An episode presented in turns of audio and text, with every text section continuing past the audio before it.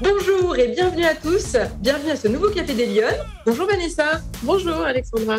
Alors, je suis ravie de vous recevoir aujourd'hui euh, dans votre bureau. Vanessa Girardel, vous êtes associée chez Deloitte et commissaire au compte. Tout à fait. Donc, vous êtes spécialiste de la finance, des chiffres, c'est ça, ça La finance, la comptabilité, oui mais pas que, parce que vous faites évidemment plein d'autres choses à côté. Vous êtes également euh, impliqué dans le bureau d'un organisme qui s'appelle IWF. Mmh. Vous allez nous expliquer ce que c'est et pourquoi vous êtes impliqué euh, là-dedans. Mmh. Mais euh, d'abord, Vanessa, première question, est-ce que vous êtes une femme engagée? Et pour vous, ça veut dire quoi être une femme engagée? Alors, la réponse est oui. en tout cas, je le pense. alors, pour moi, être une femme engagée, c'est vraiment s'impliquer au quotidien dans des actions euh, ben, justement enfin, sur le sujet de la mixité de la parité. Euh, et euh, en l'occurrence, alors pour parler un petit peu de moi, oui, je, effectivement, je suis très engagée sur ce sujet-là depuis plusieurs années, je dirais une bonne dizaine d'années maintenant. Alors, par différentes actions, hein, puisque déjà, bon, au sein de Deloitte, en interne, j'ai un rôle dans le, dans, on va dire, l'embarquement des équipes euh, de mes femmes managers, euh, entre autres, hein, pour, pour essayer de les faire grandir et, et, augmenter leur, leur, pouvoir de leadership euh, féminin. D'accord. En interne. Et puis après, au niveau de, bah, des réseaux, alors en externe, moi j'ai euh, créé en fait il y a une, alors il y a sept ans, un peu plus de sept ans, on est dans la huitième année, euh, un club qui s'appelle Women and Leadership. Donc c'est un club que j'ai créé au sein de, de, Deloitte. Et euh, qui s'adresse aux femmes dirigeantes et cadres dirigeantes de la région. Donc, ça peut être nos clientes. Alors, c'est nos femmes managers qui, participent, mais également nos clientes ou nos, enfin, d'autres femmes dirigeantes euh, qu'on connaît. Et l'objectif, c'est de pouvoir les réunir euh, quatre fois par an dans des réunions de club euh, sur des thématiques particulières, mais qui ont toutes attrait au management, au leadership. Au féminin au féminin. Alors, c'est un club exclusivement féminin. C'est pas, alors, c'est pas ouvert aux hommes. chacun dira, voilà, il y a du bien, il y a du pas bien. Là, euh, nous, ce qu'on a fait voilà, depuis plus de sept ans, c'est exclusivement réservé aux femmes dirigeantes et cadres dirigeantes. Euh, donc, ce réseau, en fait, aujourd'hui, euh, il embarque environ 250 femmes de la région. Et à chacune de, alors tout le monde ne vient pas à chaque fois, à chaque, événement, hein, mais à chaque événement, on a environ une cinquantaine de, de femmes présentes. D'accord. Euh, on a eu là, le dernier événement, c'était avant-hier, euh, sur un thème alors de développement personnel, mais le thème euh, How to pitch like a rock star. D'accord. Donc voilà, un thème. et, l'objectif, c'est que chacune d'entre nous qui participe à ces rencontres ben, sorte de l'événement avec quelques trucs et astuces dans sa vie au quotidien pour euh, bah, voilà, renforcer encore plus son rôle de, leadership et de management euh, euh, au féminin dans chacune de ces entreprises. Mais alors, pourquoi vous avez justement, quel est le moteur? Pourquoi vous avez eu envie de, vous impliquer dans ce sujet en particulier? Vous avez l'impression que ça manquait? Alors, peut-être que c'est parce que au sein de Deloitte et dans nos métiers de manière euh, plus, euh, plus générale, euh, les femmes finalement sont assez peu présentes hein, dans le monde de la finance. alors dans, dans, nos, dans nos cabinets, que ce soit chez Deloitte ou d'autres cabinets du, même style, à l'embauche, c'est à peu près 50-50, 50%, 50 de femmes, 50% d'hommes. Et après, effectivement, plus on monte dans la structure, plus le pourcentage de femmes, malheureusement, sera réfi. Donc, euh, arrivé au grade de manager, on est déjà plus que 30% de femmes. Et puis après, au niveau associé, on est à, peine 20%. Alors, ce qui n'est pas, euh, enfin, j'allais dire, c'est pas Deloitte qui n'est pas bon sur ce sujet-là, parce que quand on regarde au niveau national les chiffres de la, de la profession de commissaire au compte, il y a 20% de femmes euh, commissaire au compte en France, donc diplômé, puisqu'on est un métier réglementé. Hein, donc les diplômés commissaires au compte, c'est 20% de femmes. Donc euh, voilà. Donc chez Deloitte, on est à, peu près 20% de femmes associées. Mais voilà. Et donc je pense, pour répondre à votre question, je pense que c'est ça peut-être qui m'a euh, bah, qui m'a fait aller sur ce sujet-là et qui m'a qui m'a senti. Enfin, j'ai eu vraiment envie de m'engager sur ce sujet-là parce que c'est vrai que bah, au quotidien, euh, on est confronté voilà, à certaines situations qui ne sont pas forcément évidentes, euh, qui, voilà, dans lesquelles je me dirais, si le monde était plus équilibré, s'il y avait un meilleur équilibre, ce serait plus facile. Et qu'est-ce qui leur manque alors aux femmes, selon vous, pour réussir? Est-ce qu'il leur manque quelque chose? Non, je pense qu'il manque rien du tout. alors pourquoi elles sont moins nombreuses? Alors, ben, je, pense qu'il faut que il faut qu'on ait confiance, enfin, il faut avoir confiance en soi. Et, euh, et je pense qu'il faut être convaincu de l'importance ben, justement de cet équilibre en fait dans notre société, que ce soit au niveau euh, économique, dans nos entreprises, mais au niveau social, au niveau politique, l'importance de l'équilibre. Parce que euh, un homme et une femme, ça a des modes de comportement différents, des manières de se comporter différentes, et on a besoin en fait de cette richesse, que ce soit richesse masculine ou richesse féminine, pour faire grandir encore plus ben, nos entreprises, euh, nos associations, etc. etc.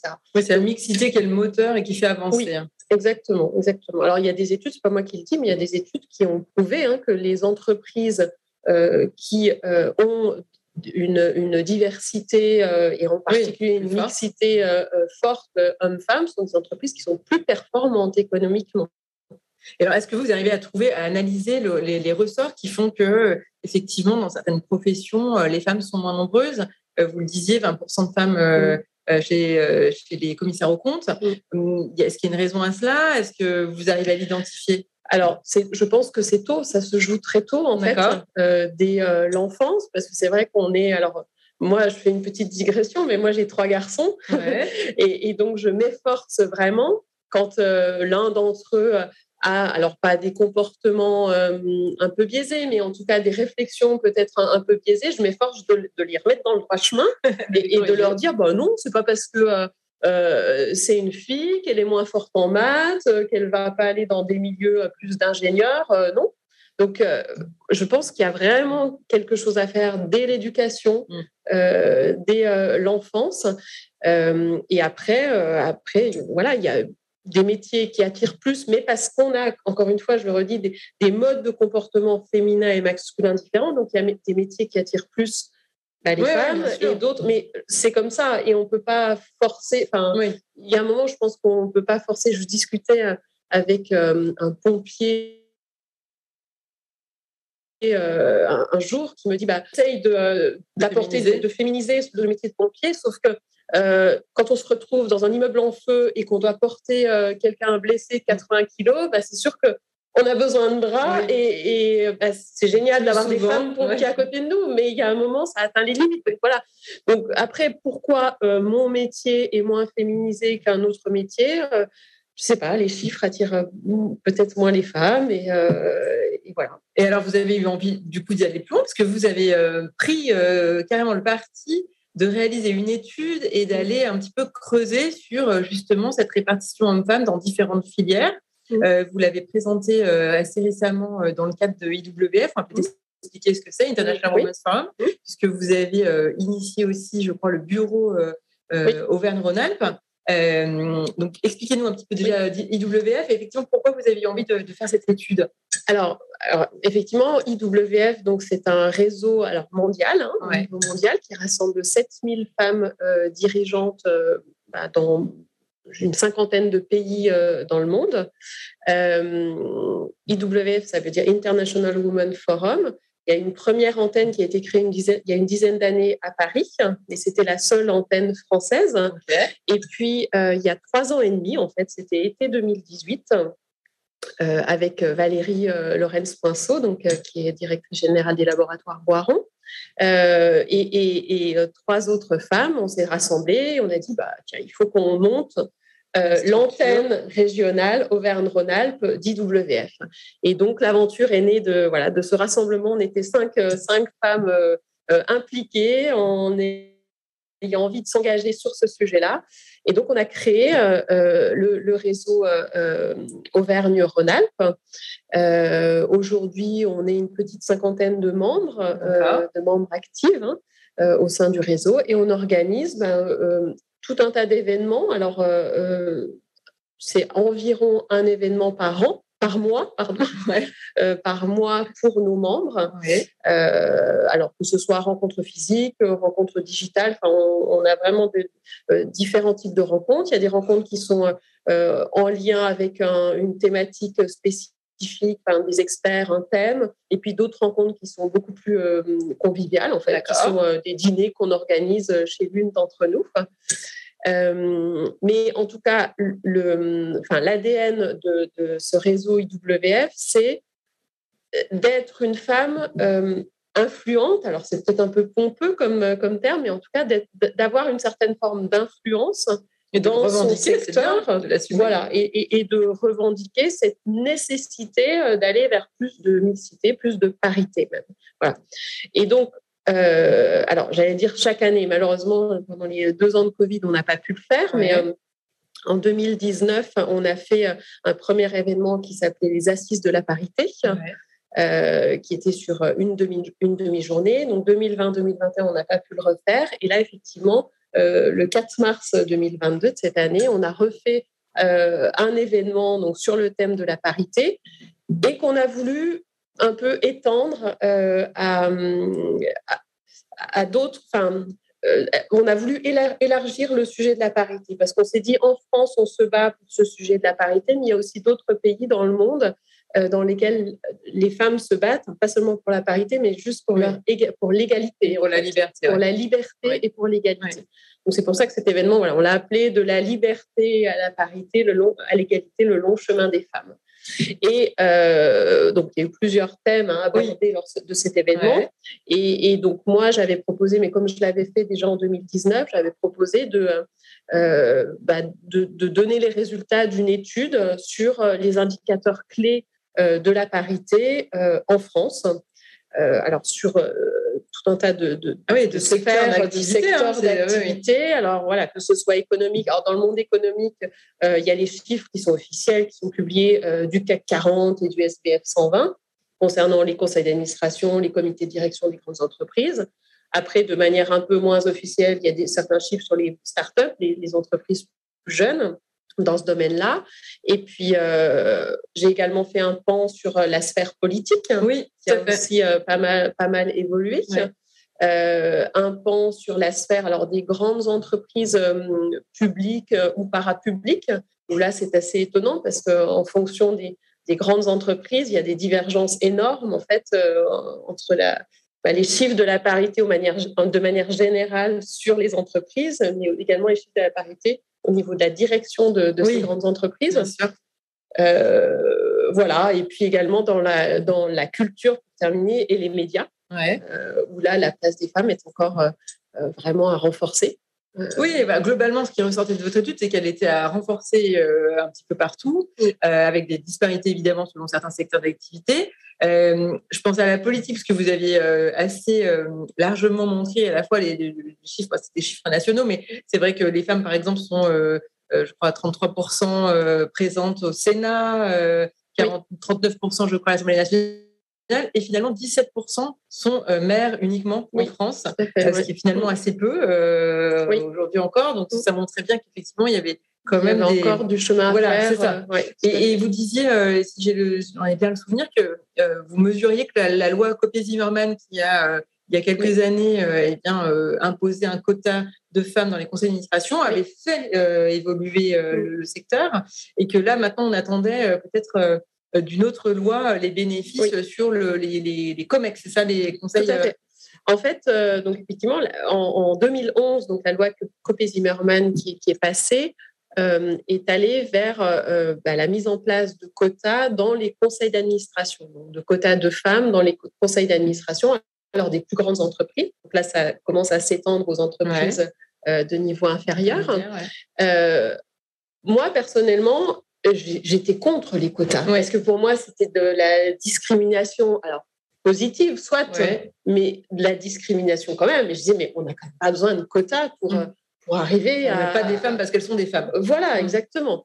Donc, euh, donc moi, j'étais contre. Et alors, j'ai euh, évolué de, bah, de, manière, je suis passée. Alors, il n'y a que les idiots qui ne changent pas d'avis. et, et, je suis passée du contre au pour parce que finalement, j'ai vu ce que ça avait fait.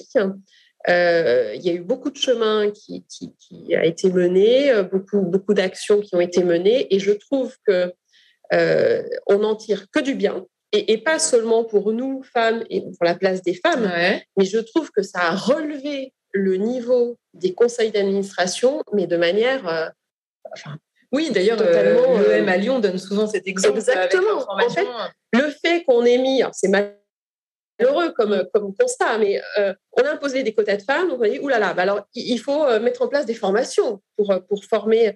Et donc, du coup, il y a eu effectivement à l'EM des formations au rôle d'administrateur, et ce rôle d'administrateur a été mais complètement professionnalisé. Mmh. Et quelque part, grâce à cette, grâce à cette loi sur les quotas. Donc, je trouve que c'est un bénéfice pour tous, finalement, d'avoir mis ça en place, parce que euh, bah, d'une part, voilà, ça a professionnalisé ce rôle d'administrateur et d'autre part, ça a permis d'avoir un équilibre au sein des conseils d'administration et donc un équilibre dans les prises de décision, dans les euh, euh, échanges entre administrateurs. Et alors moi, en tant que, c'est mon métier, en tant que commissaire au compte, donc j'assiste bah, à tous les conseils d'administration de mes clients. Et là, je peux vous dire que j'ai vraiment ah, vu. Ah, vous observer, oui, mesuré les effets. J'ai vraiment mesuré les effets parce que je trouve que avant, alors, euh, il y avait beaucoup d'administrateurs qui étaient euh, cooptés par des copains de copains de copains. Et en fait, finalement, c'était, enfin, les administrateurs entre eux au, sein du conseil d'administration étaient tous de la même, euh, milieu, donc, donc finalement, un accord en termes de questions, de challenge, des prises de décision par les directions très peu satisfaisant, me semble-t-il. Et là, le fait qu'il y ait eu un accord externe et en plus avec cette vision féminine qui est venue se, rajouter, je trouve que les échanges maintenant, alors pas tous, mais franchement, globalement, le niveau des échanges au sein des conseils d'administration a vraiment, vraiment évolué. Alors, elles apportent quelque chose Vous trouvez que les femmes apportent quelque chose de, particulier euh? Oui, parce que, euh, parce que je pense qu'on a une vision différente. Alors, il ne faut pas rentrer dans les stéréotypes, euh, voilà. Mais mine de rien, je pense qu'on a des sensibilités différentes, des visions différentes et qu'on a besoin de, de, bah, de, se challenger mutuellement avec ces, visions différentes. Et j'espère que euh, la, donc la loi RICSIN, là, qui vient d'être votée en, décembre 2021, c'est un peu le pendant de la loi Copé-Zimmermann, mais là, côté euh, CODIR, COMEX, direction d'entreprise, donc j'espère, et je, là pour le coup je doute plus, je, je suis, pas contre, j'y crois. Euh, j'espère que ça va apporter, alors cette fois-ci au niveau des directions, hein, des directions qui dit direction, dit voilà prise de décision très opérationnelle. Euh, je, pense que ça va apporter voilà cet, cet effet d'équilibre et de, et de prise de décision encore plus euh, performante. Alors vous, vous êtes commissaire au compte, hein, vous le disiez en disant au démarrage.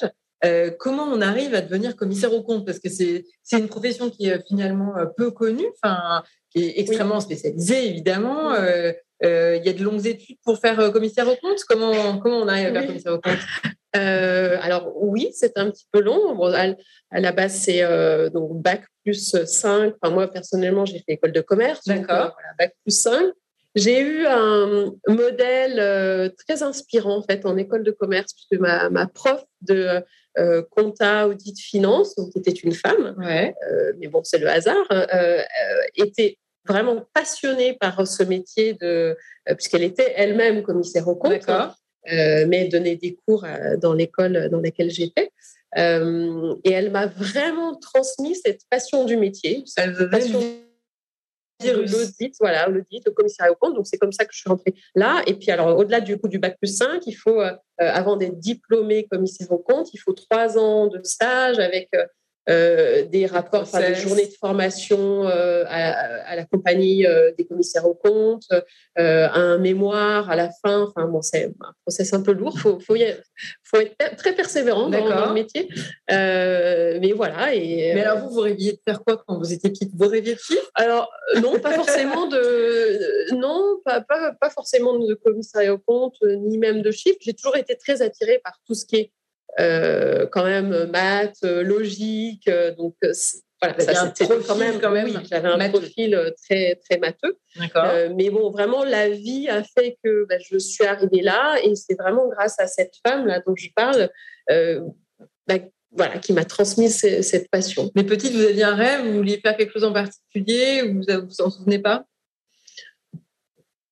Vous aspiriez à quoi? Vous aviez 10 ans, 5 ans, 10 ans, je ne sais pas. euh, j'ai pas tellement de, j'ai pas tellement de souvenirs en fait de, de, ça. Non, c'était pas. Et pourquoi le choix d'une école de commerce? Il y avait une. Euh, Alors là, c'était aussi le hasard en fait, parce que genre après le bac, euh, bon, j'ai école de commerce, école d'ingénieur, école d'ingénieur, école de commerce. Bon, voilà, je suis tombée sur le commerce. En, école de commerce, mais euh. Oui, après, c'est euh, cette, cette, prof qui vous a donné vraiment. Il y avait pas, vous n'êtes pas allé spécifiquement pour ça dans, dans cette école de commerce Non. Et puis après, c'est. Euh, après, je pense que c'est aussi une question de personnalité. Enfin, moi, je. je je suis très persévérante, je, je, lâche rien pour parler un peu.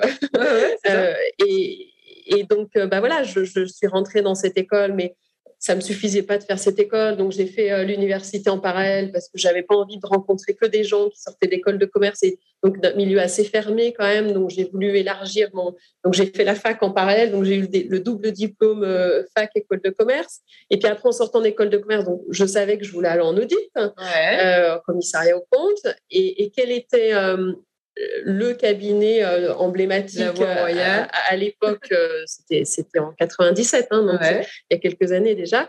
Bah, c'était Arthur Andersen qui depuis n'existe plus, mais et, chez nous en sortant de, de l'école que j'ai j'ai faites, personne n'allait chercher Andersen, un peu la, le, euh, le, Graal en fait. Euh, voilà. Et puis, euh, bah, à force de persévérance et avec l'aide de, cette prof également, bah, je suis rentrée chez Arthur Andersen. J'étais la première de mon école de commerce à rentrer chez ah Arthur ouais, Vous étiez Miss quand même, c'était votre, votre ah, objectif. Oui, oui, oui. Ah Mais vous savez, moi, ma devise est celle que j'insuffle. D'ailleurs, mes équipes se, moquent de moi, entre guillemets, parce qu'à chaque fois, ils me le répètent, mais vraiment, ma devise, c'est chacun est maître de son destin. Ouais. Et donc, euh, à chaque fois que je. C'est vrai, ça aussi, des mots. Je, Non, c'est vrai.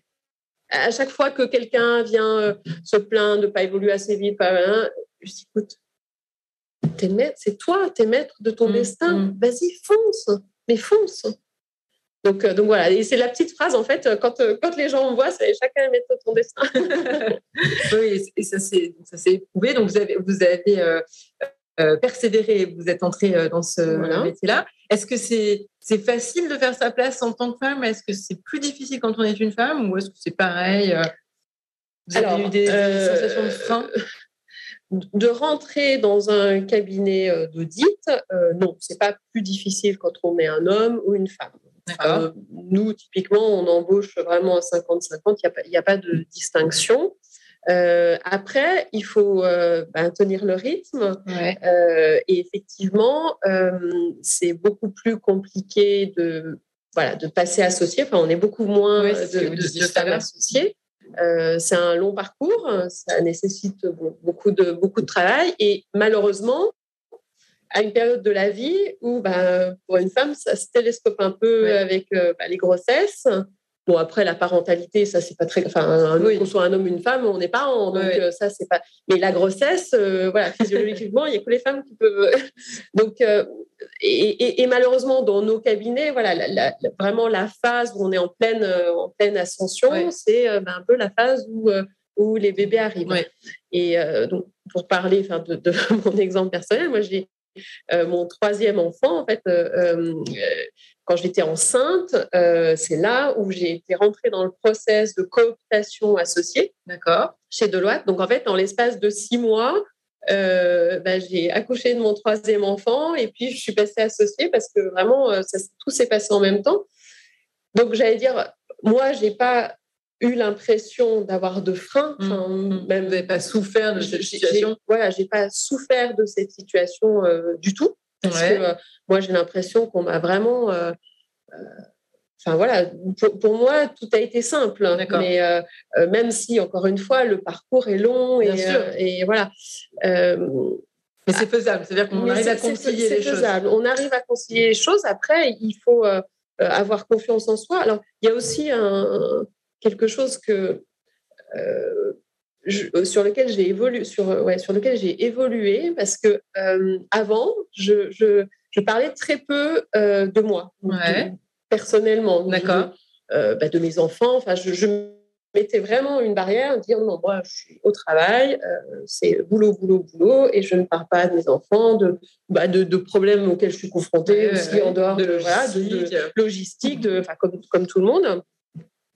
Et en fait, à force de discussions avec euh, les uns les autres, et puis euh, d'évolution, d'expérience, on m'a dit, mais tu sais, peut-être que en tant que rôle modèle, justement, si tu veux que euh, les, nos femmes managers euh, bah, montent encore plus et, soient aspirées en fait par ce rôle modèle, peut-être qu'il faut montrer que tu n'es pas une superwoman en fait.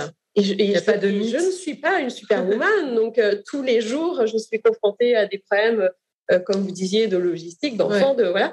Et, donc maintenant, je, je c'est pas que j'ose plus, mais euh, enfin voilà, j'hésite pas quand je quand j'ai euh, euh, quelque chose à dire qui n'a pas un cadre, qui ne rentre pas dans le cadre purement professionnel, parce que j'ai une réunion à l'école importante ou enfin voilà ou un rendez-vous médical je le dis et puis voilà et si ça pose problème à quelqu'un oui ça c'est peut-être aussi je sais pas vous, allez, me le dire mais j'ai l'impression que les choses aussi vont un peu évoluer et on déculpabilise aussi beaucoup plus qu'avant euh, la partie euh, sphère intime ou la sphère privée qui peut avoir une importance. C'est-à-dire, euh, effectivement, il y, a une, il y a une réunion importante à l'école ce mm. jour-là et ben oui, ben, il faut y aller parce que j'ai envie d'y aller. J'ai pas...